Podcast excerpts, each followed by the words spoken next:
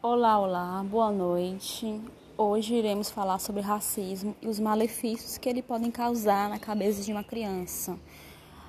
Enfim, meu nome é Laura Florencio, tenho 27 anos, nasci em 93, infância anos 90 a 2000, e eu posso falar com franqueza que eu sofri racismo, sim, tanto por parte na escola, como até mesmo no ambiente familiar.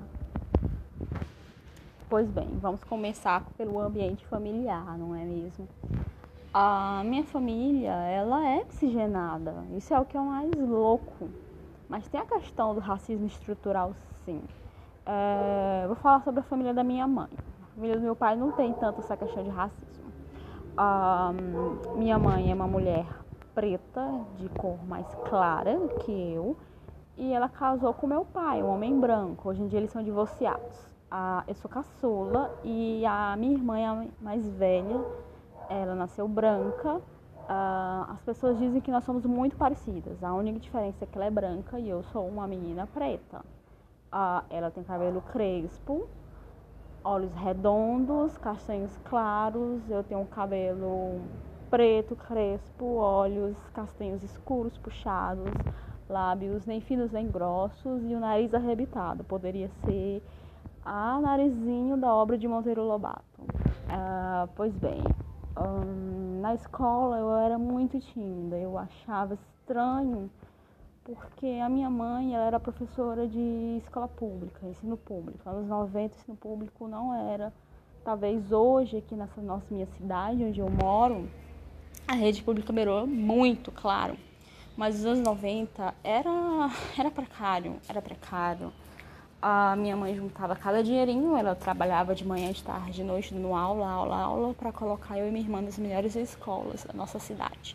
É, quando eu chegava na sala de aula, eu e só tinha eu e outra menininha ali que nós éramos pretas.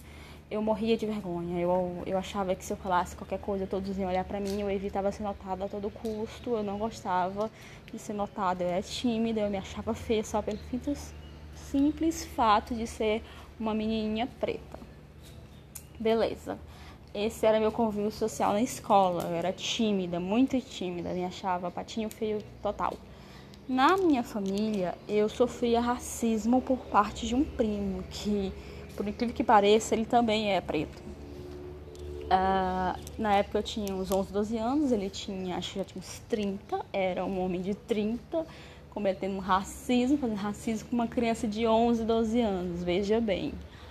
Um, eu não sei se ele levava tudo na brincadeira, ele achava que era uma brincadeira ou ele é sequelado, mas ele tinha mania de me chamar de negra como se fosse é, uma ofensa. É, vamos dar um exemplo. Uh, eu, Laura Florenço, sou uma menina de 27 anos sou preta.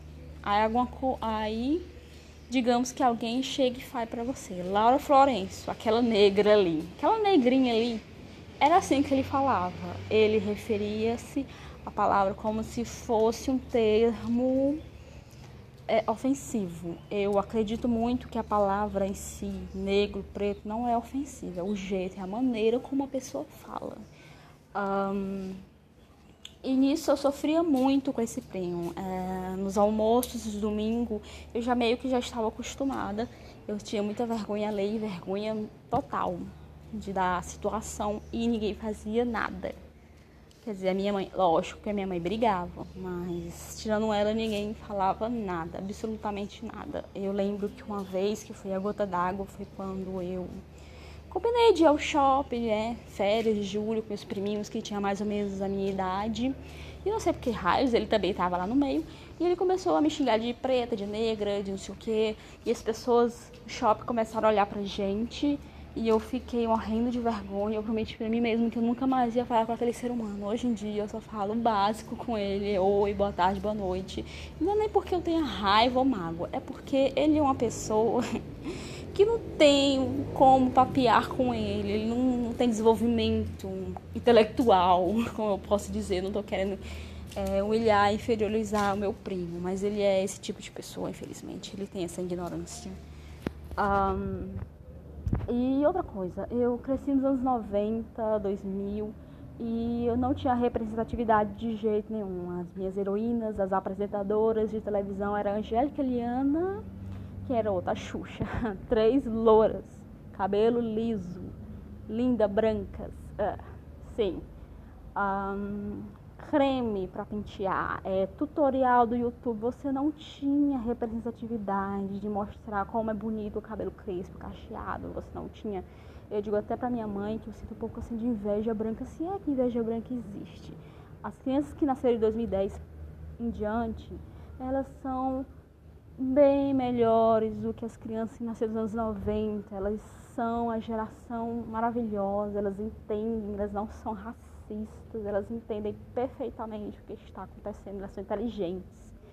Elas são assim uma raça superior, é uma coisa impressionante, uma coisa impressionante mesmo.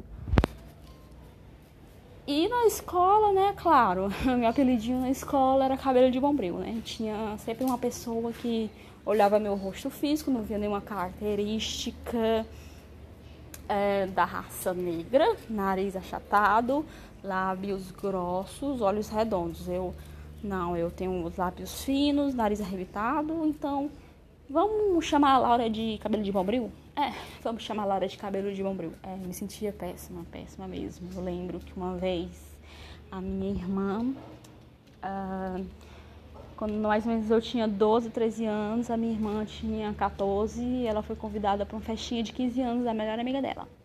E a amiga dela também me convidou. E eu fiquei super empolgada. Uh, pra festinha de 15 anos. Primeira festinha de 15 anos que eu me lembro de ter ido.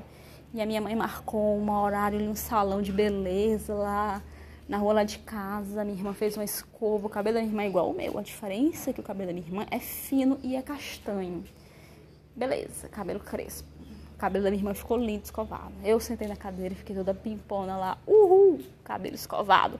A mulher olhou assim pra mim, seu cabelo não vai pegar escova, meu amor. E essa mulher começou a esculachar meu cabelo, esculachar. Eu não sei se essa mulher tava querendo ganhar mais dinheiro para alisar meu cabelo.